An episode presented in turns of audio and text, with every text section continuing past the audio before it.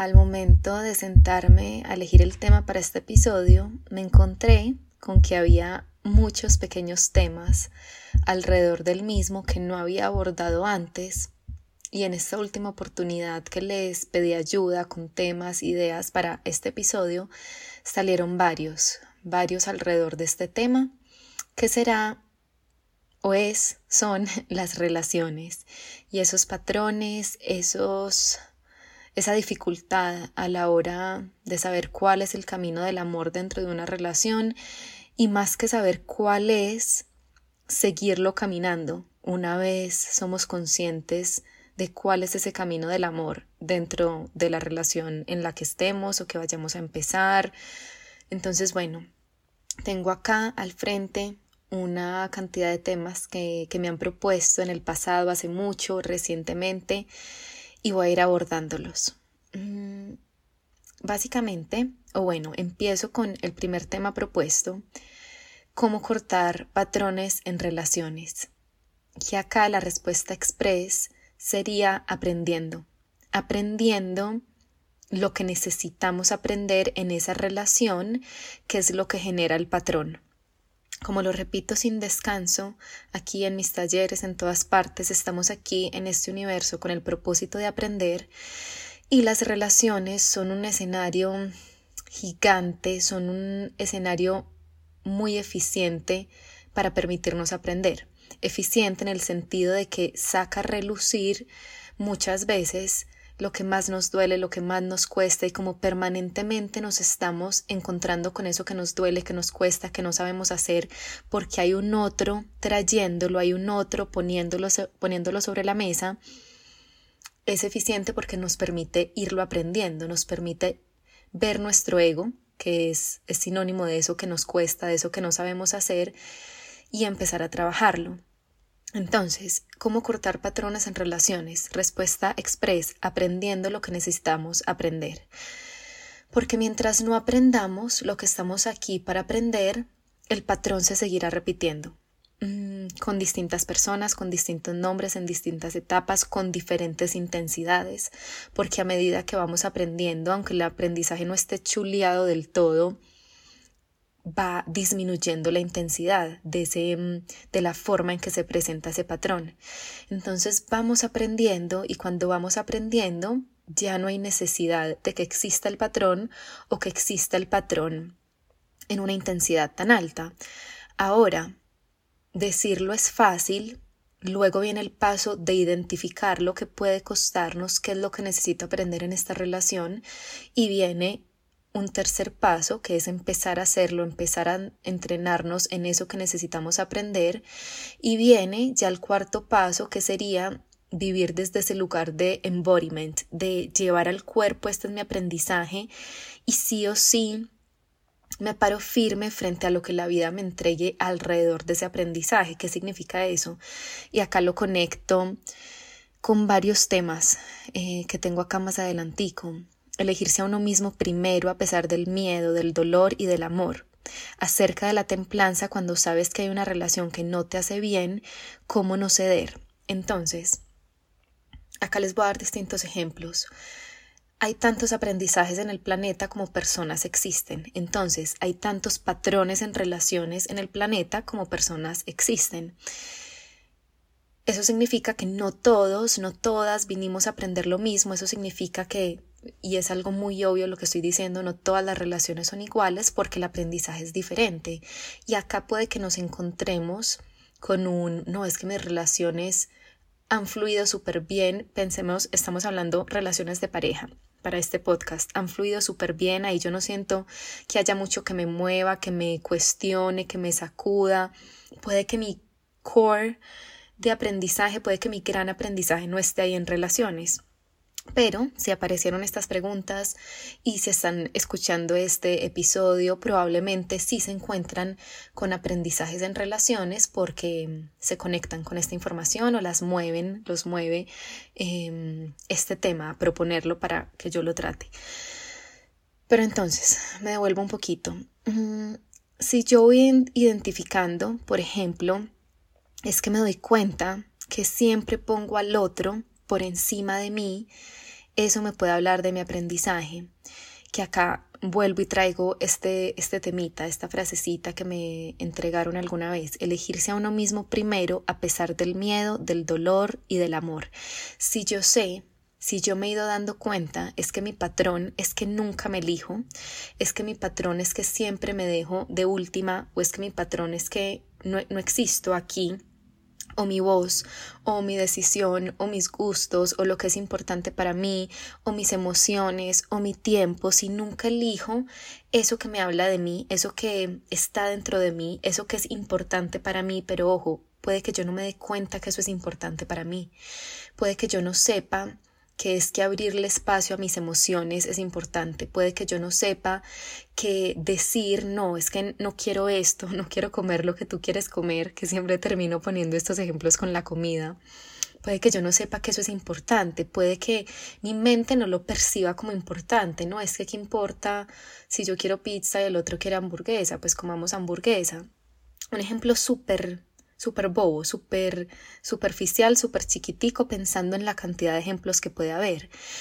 Pero si ese es mi aprendizaje, puede que yo no me dé cuenta. Es que nunca me elijo, es que nunca pienso yo que quiero, es que nunca pienso siempre estoy poniendo al otro primero.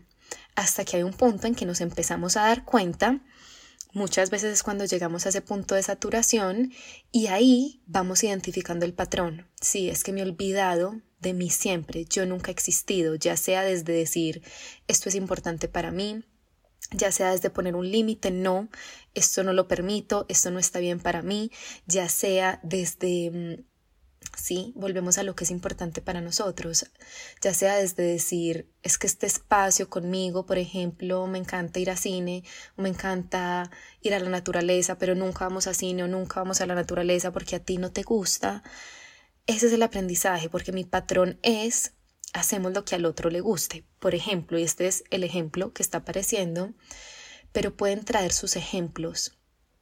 ¿Qué es lo que repito en relaciones, qué es lo que se presenta en relaciones. Y acá estamos partiendo de este extremo, de este escenario, de, este, de esta partecita del péndulo que habla de una relación en la que yo no me he elegido, en la que no me no he pensado qué es lo que está bien para mí, qué es lo que es importante para mí, qué es lo que yo quiero, qué es lo que es acorde a mí, que ese es un código súper valioso que a mí me ha transformado la vida, que es acorde a mí, esta persona, con, con estos intereses, con estas prioridades, con esta forma de ser. Eso es acorde a mí.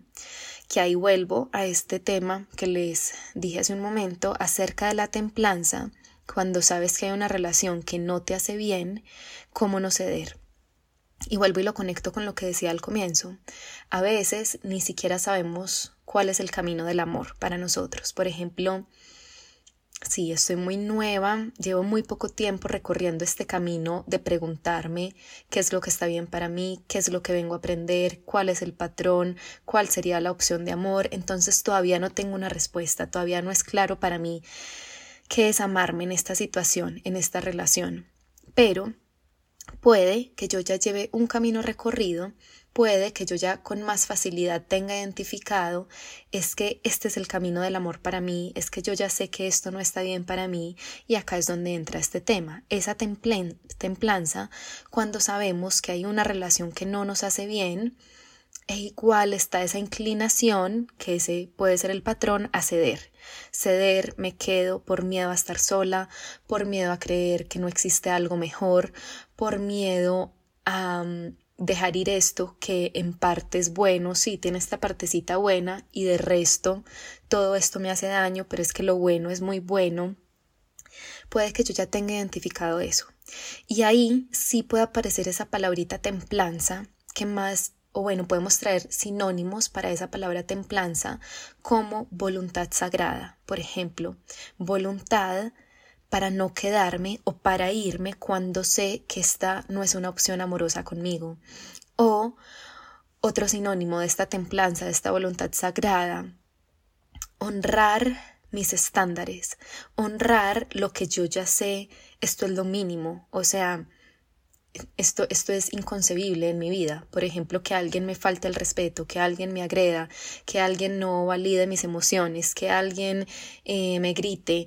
Eh, y serán estándares distintos para todos, pero cuando ya tengo ese acercamiento a mi camino del amor, cuando tengo autoconocimiento respecto de mi aprendizaje, cuando voy teniendo claro cuáles son esos estándares de aquí, no me bajo ni abate, o sea, esto no lo permito, por más de que esta persona o me encante o tenga estas otras facetas buenas, se reduce, se reduce, se puede resumir mejor en recordarlo, recordar todo esto, recordar que cada que yo me bajo de ese estándar, que cada que yo permito, que cada que yo cedo, que cada que me quedo, cada que entro a esto que no honra, esto que es importante para mí, esto que me lleva a ser incoherente conmigo, con, con lo que es importante, con lo que he definido como lo que quiero que entre a mi vida, lo que quiero que exista en mi vida, ahí no me estoy amando y ahí puedo tener garantizado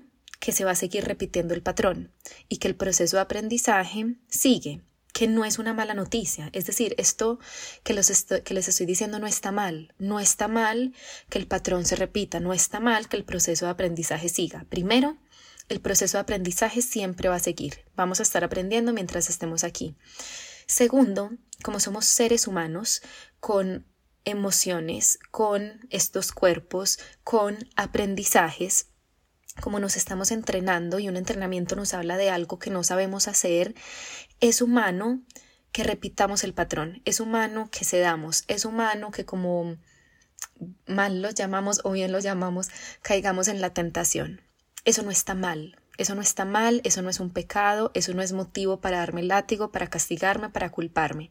Eso simplemente es una situación que se presenta en medio de mi proceso de aprendizaje. Ahora, bueno, y esa sería la parte de la compasión de la que hablo mucho. ¿Cómo me voy a tratar? ¿Cómo me voy a hablar si repetí el patrón, si cedí, si no seguí la opción de amor conmigo, si no elegí lo que yo ya tengo súper claro que es la opción amorosa? Pero viene la segunda parte, que es la firmeza. Firmeza y la decisión y la self-leadership, el hacerme cargo de mi vida. Bueno, yo quiero esto para mi vida, sí, yo quiero a este man que me encanta, que me mueve todo por dentro, pero que es un es un perro, por, por decirlo así, es un perro, es un mujeriego, o me falta el respeto, o no, sí, es decir, y acá, acá puedo traer este tema que también me propusieron cómo diferenciar entre el deseo y el amor, puede haber mucho deseo y puede que yo confunda ese deseo con amor, puede que yo confunda ese enamoramiento con amor, es que estoy re enamorada, o sea, me encanta, no puedo dejar de pensar en él, en ella, es una cosa de locos, ese puede ser el deseo, el enamoramiento, pero si nos vamos para la definición amplia del amor, el amor es todo lo que nos permita conectarnos con lo real que hay en nosotros. El amor es comprensión, el amor es sabiduría, el amor es el punto medio, el amor es lo que me permite ir aprendiendo. Bueno, y por eso es que partiendo de esa definición, el amor es lo que me permite ir aprendiendo, repetir los patrones y cuál me habla de amor, porque toda situación que me cueste, que me mueve, que me mueva, que me lleve a repetir esto que, que no sé hacer, esto que me ha costado, esto que ya he hecho en el pasado, y cuál tiene un propósito de amor, más bien, porque me está enseñando, todo nos está enseñando. Vuelvo y traigo una frase que creo que ya había traído antes, o si no, la compartí este, recientemente con mis escritoras. ¿Tiene corazón ese camino? Es una pregunta que nos hace nuestro maestro interno, nuestra guía interior, nuestro inner knowing. Si tiene ese si tiene corazón ese camino, lo seguimos, pero igual nuestros guías o nuestro maestro interior, nuestro inner knowing, nos ama, le hagamos caso o no. Nos ama, le hagamos caso o no a ese camino que tiene corazón. Entonces, todo, todo, todo tiene un propósito de amor detrás, porque todo nos está enseñando. Ahora, efectivamente es distinto el deseo o el enamoramiento del amor porque el amor es ese, bueno, acabo de decir algo súper redundante, el amor es el camino del amor. ¿Qué significa eso? El camino del amor o el amor, amor con mayúscula, es ese camino que es distinto al camino del miedo, distinto al camino del automático, distinto al camino del ego. Si mi ego siempre me lleva a tener relaciones desenfrenadas, la aventura, el high, la adrenalina, y por eso me cuesta el compromiso, y es que quiero la novedad, y es que quiero lo que se sienta emocionante siempre, ese es mi ego. Ese es mi automático y yo puedo sentir, es que esta persona me, me mueve el piso, me sacude todo y eso es amor porque es que si algo es un poquito más plano, eso me aburre. Mm, eso es algo que yo puedo cuestionar porque si es mi automático, si es mi ego, ese no es el amor. Ese es el camino del miedo. ¿Cuál miedo en este caso? Miedo al compromiso, miedo a lo que pueda verse un poquito más plano, miedo al ordinario, a lo cotidiano, a la rutina. Otro ejemplo, mm, si mi automático, si mi miedo, si mi ego, si mi conocido siempre me lleva a estar incondicionalmente para el otro, a poner al otro primero, a ser una persona súper entregada, súper servicial, súper detallista, súper me desvivo por ti, súper estoy incondicionalmente, aunque eso se vea muy lindo, ese no será mi camino del amor, ese será mi camino del miedo, del automático, de mi ego, porque eso es lo que yo creí en algún punto siendo niña, que era lo que me iba a mantener a salvo, que era lo que iba a garantizar ser amada, ser aceptada y por eso lo sigo repitiendo en mi vida adulta para que me amen, para que me acepten, para estar a salvo. Mi camino del amor en ese caso será que es distinto a mi automático, que es lo que no siempre hago, que en este caso es ponerme primero, no ser tan detallista, no ser tan servicial, no ser tan entregada, no ser no ser todo para ti, que ojo acá el ego puede decir, ay, entonces me vuelvo una persona apática, egoísta, eh, que no le importan los detalles, que no, que no está presente en la vida del otro, no. Ese es un extremo. Y si tu camino del miedo o del ego es este que acabo de mencionar, nunca te vas a ir para ese extremo de apatía, de no me importa el otro, que, que nadie me pida un favor, que no, porque eso no está en ti, no está en ese tipo de ego, ese tipo de personalidad. Entonces es imposible que ese extremo se manifieste en tu vida. Que acá lo conecto con este otro tema que me habían propuesto hasta qué punto es válido ponerse primero y su bienestar sin llegar al punto del egoísmo. En este caso nunca será egoísmo. Si yo no tengo ni idea qué es pensar en mí, si yo siempre he elegido al otro, he puesto al otro primero, a pesar de mí, a pesar de mi amor, a pesar mi amor por mí, a pesar de lo que es importante para mí, esa palabra egoísmo no tiene cabida, porque es que un ego así, un camino así, precisamente le tiene miedo al egoísmo, le tiene miedo a pensar en sí mismo, en sí misma, le tiene miedo a abrir espacio en su vida para sí mismo, porque lo que ha hecho toda su vida es abrirle espacio en su vida a todas las personas menos a sí mismo, menos a esta persona. Entonces, ¿Cómo diferenciar entre el deseo y el amor? ¿O hasta qué punto es válido ponerse primero en nuestro bienestar sin llegar al punto del egoísmo? O, de nuevo, la templanza cuando sabemos que hay una relación que no nos hace bien, ¿cómo no ceder? Tener muy presente nuestro aprendizaje, tener muy presente nuestro aprendizaje, nuestros patrones, nuestro automático y lo que es acorde a nosotros, qué es acorde a mí, qué está bien para mí, cuáles son mis estándares, cuál es la vida que yo quiero vivir, cuál es la vida. Es que quiero a esta persona que se desaparece y vuelve al mes, es que quiero a esta persona que me grita, es que quiero a esta persona mm, que me reclama por cuánto dinero gasto, cuánto... es que, ¿qué es lo que quiero? Y ojo, no estoy diciendo que sea fácil, porque si este es mi aprendizaje significa que no lo sé hacer. Traigo un ejemplo, un ejemplo yo no tengo este tipo de ego, es decir, para mí ha sido mi ego, mi personalidad ha tendido mucho más a ponerse primero a sí misma, a no pensar en el otro, a pensar que el otro requiere mucho de mí, a pensar yo no voy a hacer sacrificios por nadie, a pensar prefiero estar sola, a pensar eh, ve tú haz lo que te dé la gana, déjame a mí hacer lo que me dé la gana. Entonces, en mi caso, o en tipos de ego así, tal vez sí, o más bien, sí puede hacer, ah, perdón, sí puede aparecer esa palabrita egoísmo, porque entendemos ese egoísmo más en el sentido de egocentrismo. Pienso solo en mí, que todos somos egocéntricos, somos regidos por nuestro ego, nuestra vida gira alrededor de nuestro ego, nuestra vida es dominada por nuestro ego, pensamos que somos las únicas personas en el universo, que nuestros miedos son los más importantes, que todo el mundo está pendiente de nosotros o que es el fin del mundo una cantidad de cosas. Y no, porque es que hay tantos mundos como personas hay en el planeta y por eso es que todos somos egocéntricos. Pero pensando en un tipo de ego como el mío, que tiende más a pensar en sí mismo y no tanto en el otro, ahí sí con más facilidad podría aparecer esa palabrita egoísmo desde el camino del miedo, del automático, de lo conocido. No pienso en el otro porque pienso es en mí. Entonces ahí voy a mi camino del amor. Mi camino del amor me lleva a pensar más en el otro, abrirle más espacio al otro, a saber que los gustos, las opiniones, el tiempo del otro también es importante y no solo lo que yo piensa, lo que yo, lo que yo piense, lo que yo quiero hacer, lo que quiero comerlo, en fin, pero ahí eso no significa que no haya que no haya estándares, que no haya límites, que no haya mínimos, que no haya acordes a mí. Dentro de ese pensar en el otro, igual existo yo. Yo no me desvanezco porque mi aprendizaje involucre al otro, sus necesidades, la importancia del otro en mi vida, no. Ahí sigo estando yo. ¿Qué es lo que ocurre? Yo le puedo abrir el, yo le puedo abrir espacio al otro y seguir sosteniendo espacio para mí. Entonces vuelvo, traigo algún ejemplo.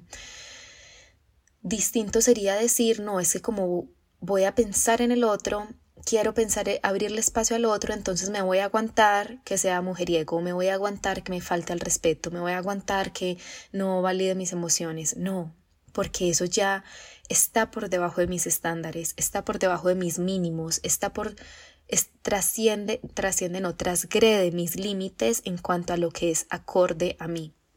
Entonces, espero que esto que les estoy compartiendo sobre el camino del miedo, ego automático versus camino del amor, sea claro que estos ejemplos lo hayan ejemplificado de una forma suficientemente clara.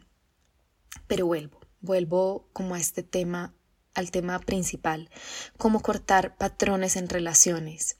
Volvemos primero Necesito autoobservarme. ¿Qué es lo que he hecho siempre? ¿Qué es lo que repito en mis relaciones? ¿A qué es lo que tiendo? Em, y, y, esto es fácil de identificar porque es nuestro automático. Mira tu vida. ¿Qué es lo que has hecho siempre? ¿Qué es lo que siempre buscas?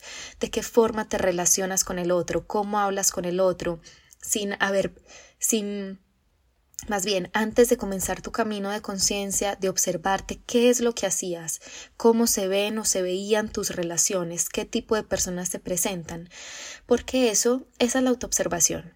Y esa autoobservación nos habla de nuestro ego, de nuestro automático, de nuestro conocido. Y cuando conocemos a nuestro ego, a nuestro automático, lo contrario es nuestro camino del amor, lo que no es lo automático, lo que requiere algo de nosotros, lo que es consciente, lo que requiere voluntad, esa voluntad sagrada de la que hablábamos. Entonces, volviendo a la pregunta de cómo no ceder, esa templanza. Bueno, no me voy a ir para allá todavía. Vuelvo a cómo cortar patrones. Necesito autoobservarme, sí o sí, cuál es mi automático, qué es lo que siempre he hecho. Luego, observarme en medio de las relaciones que tengo para poder traer las pausas, el awareness, la self-awareness, la autoconciencia en medio de esas situaciones. ¿Qué significa eso? Pucha, otra vez tenemos que tomar esta decisión importante en pareja y no expresé lo que era importante para mí. Otra vez estoy permitiendo que el otro siempre decida lo que vamos a hacer, lo que decida en esta relación.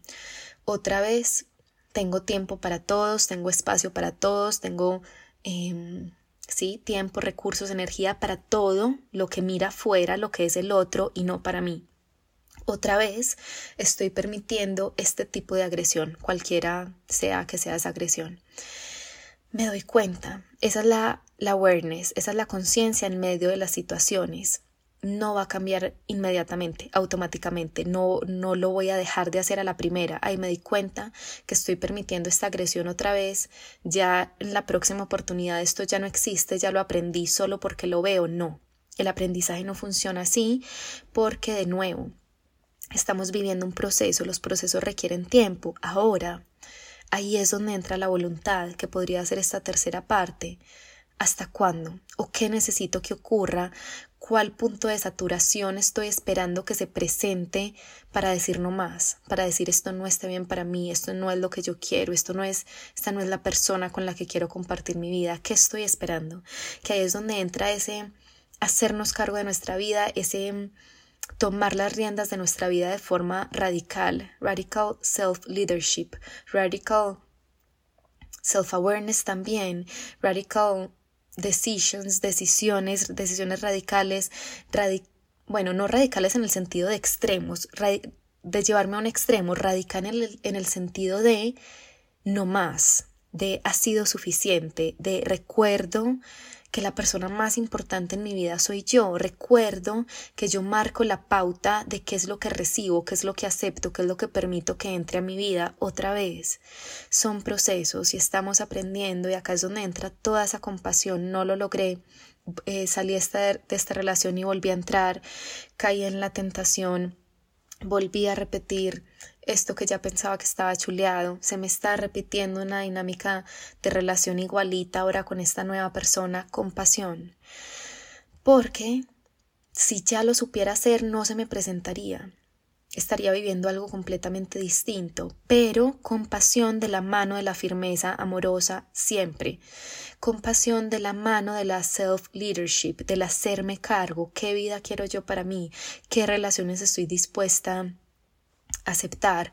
Se los compartía en el, en el, no, no, fue el último, en el episodio sobre Full Body Yes.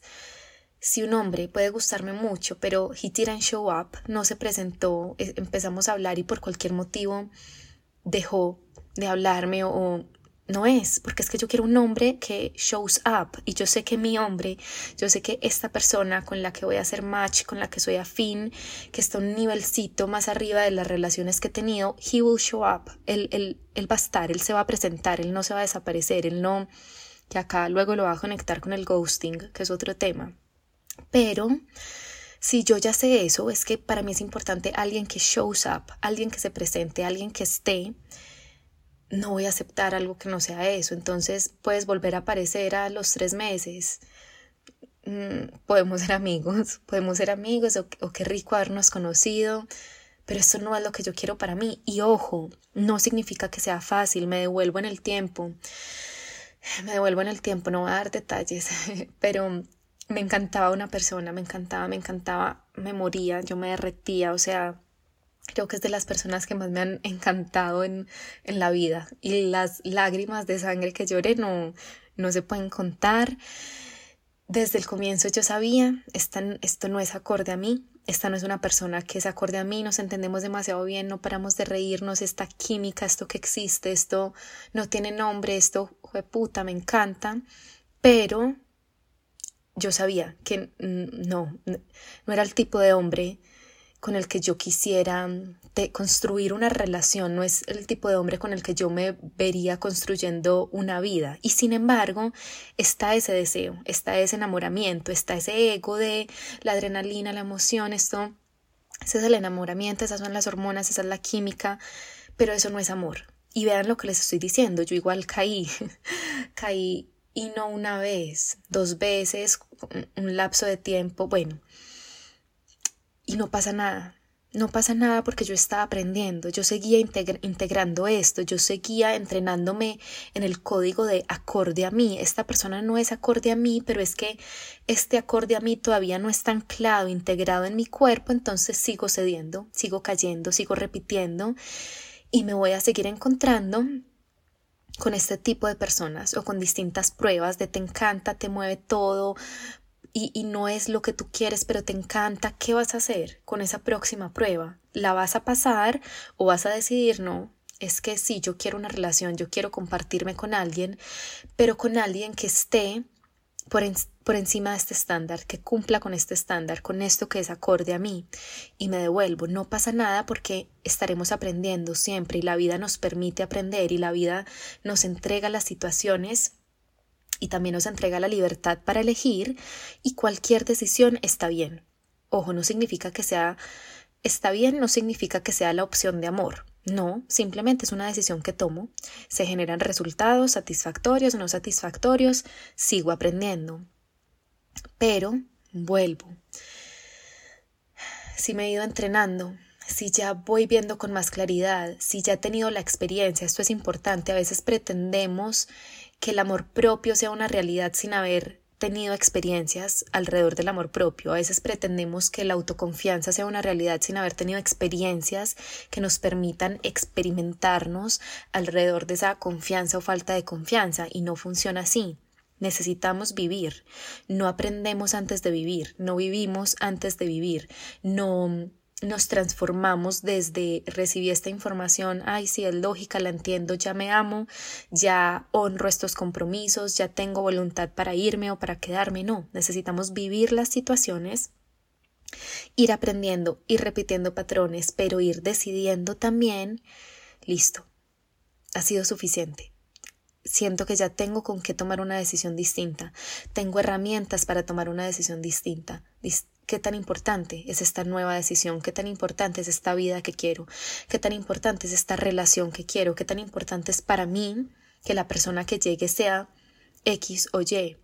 Porque la vida también nos prueba, listo, quieres una relación, toma esta persona que sí, es una buena persona y tiene esto bueno, pero tiene todo esto otro que no es acorde a ti, porque importante, no va a existir bueno, yo ya me estaba abriendo a contemplar la posibilidad de que hay unos match energéticos de otro planeta que, que, me van a sorprender con esa afinidad y bueno, pero no estoy ahí todavía.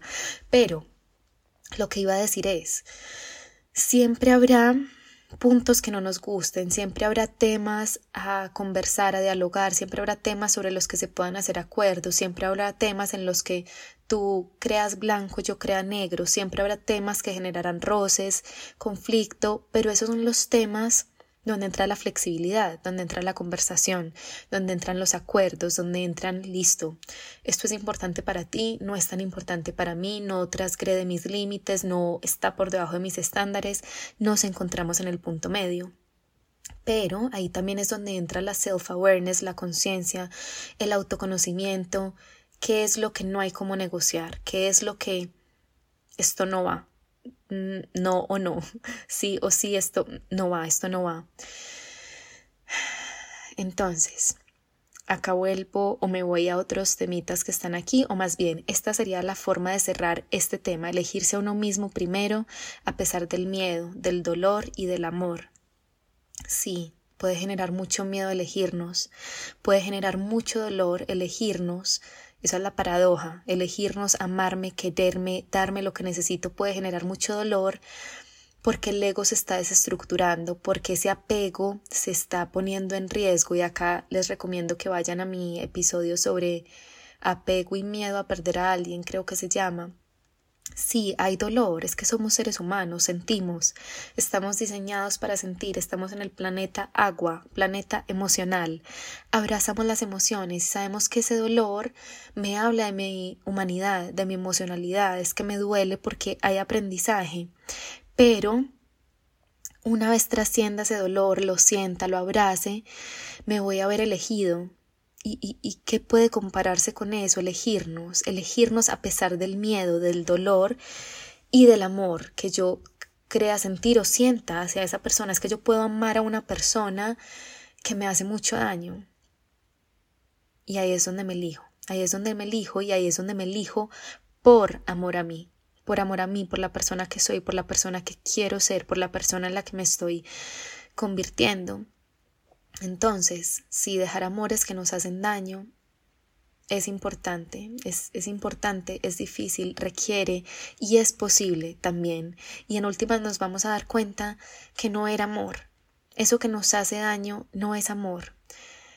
Pero hay miedos, hay heridas, hay patrones que aprendimos. Vi a mis papás amando de cierta manera.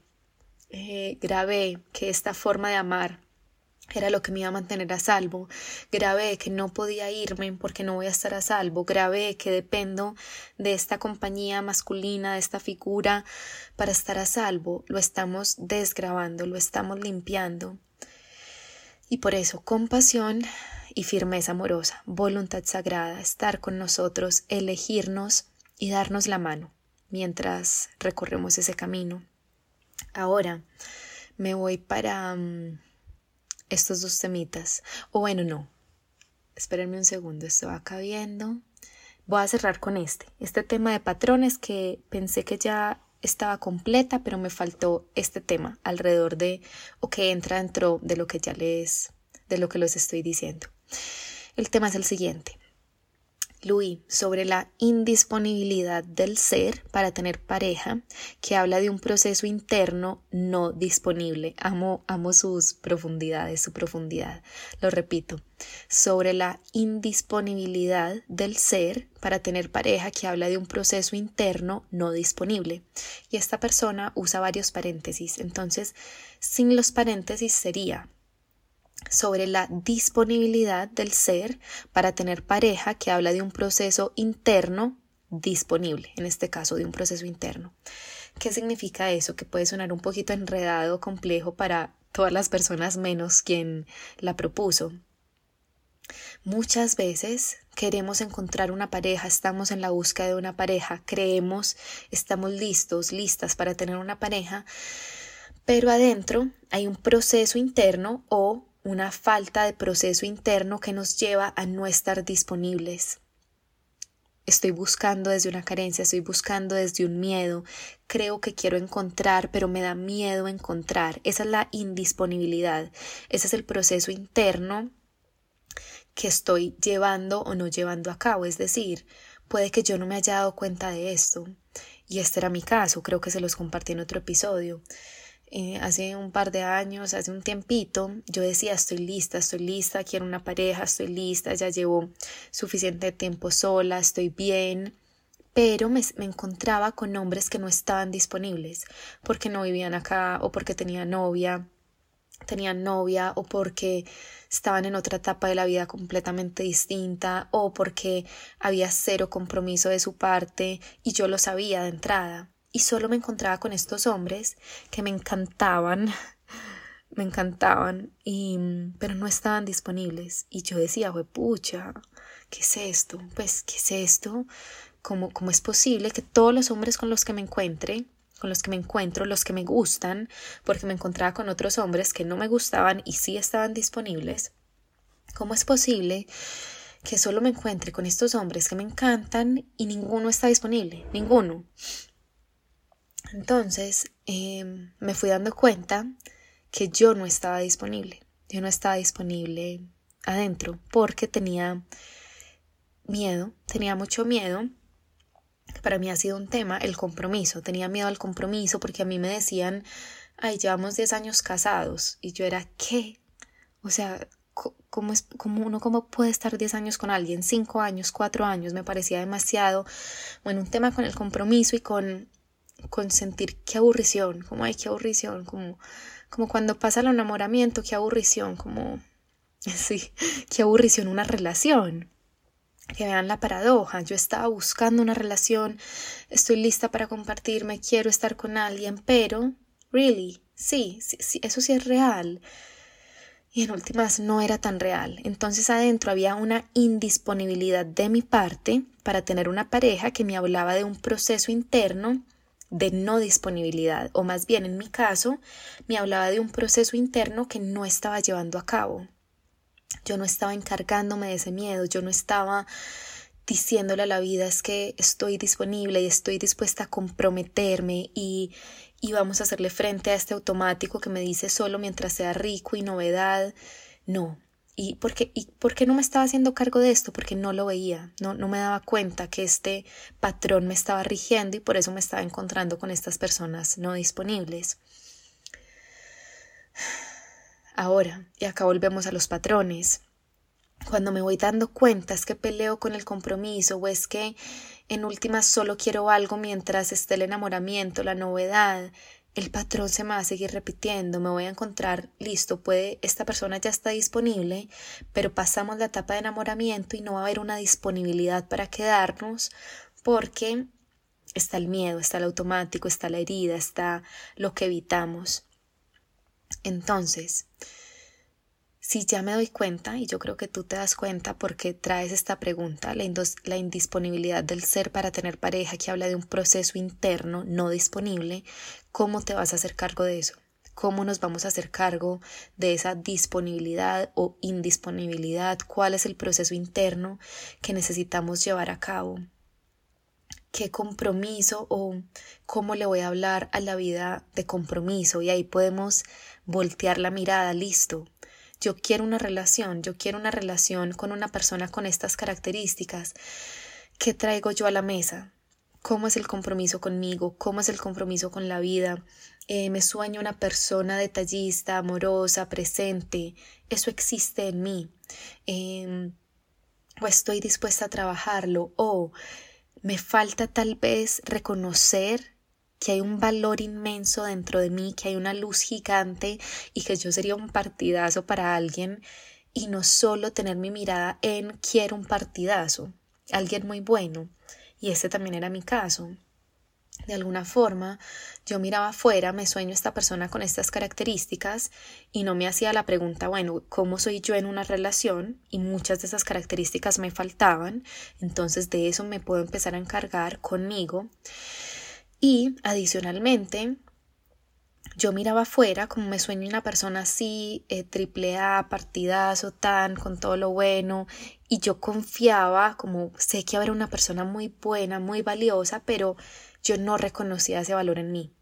Mm, incluso, bueno, acá vulnerabilidad un poquito, en la última relación larga, como grandecita que tuve, cuando terminamos, yo le escribí, eh, estoy segura, segura que vas a, encontrar a alguien espectacular, yo soy de las peorcitas novias que hay. Yo soy de las peorcitas novias que hay. Y acá me río, pero no es motivo de risa. Mm, eso no es amor conmigo. Eso no es amoroso conmigo.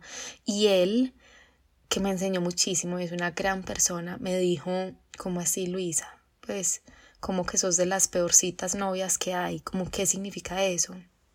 Y ahí lo que yo le expresé es que en una relación todos estos eran mis temas y me costaba todo esto, pero eso no me hace una peor de las peorcitas novias que hay, no, y eso no es amor conmigo y eso está invalidando todo mi valor como novia, como pareja, como persona y no es así. Entonces, si estoy dispuesta a compartirme y busco este valor en esta persona y sé que vendrá o confío, me estoy entrenando en confiar en que vendrá esta persona tan valiosa, estoy reconociendo ese valor en mí. Partimos por nosotras siempre, partimos de reconocer nuestro valor, partimos de pensar cómo me comportaría yo en una relación o cómo estoy dispuesta a comportarme, a vivirme, a expresarme, a estar con un otro, porque no es solo del lado de allá, ni pensando en lo bueno, en lo valioso, ni en lo que puede entregarme, no, es, es bilateral y empiezo por mirarme a mí. Acá podemos entrar o no sé si dejar esto para otro episodio, porque una persona que dice quererte tanto te mentiría tanto. Y ghosting, ¿cómo afrontarlo? Mm, voy a parar esto para decidir. Bueno, y decido cerrar este episodio aquí. Les voy a hablar del ghosting en el próximo episodio. Así que gracias, gracias por escucharme, por estar aquí, por sus ideas, por sus temas, por, por nutrirme, por nutrirme de tanto con sus preguntas. Como siempre, no olvides que somos muchos, que somos tantos, todos con un corazón latiendo, en la búsqueda de lo que nos habita, y nos escuchamos pronto. Un abrazo muy, muy grande.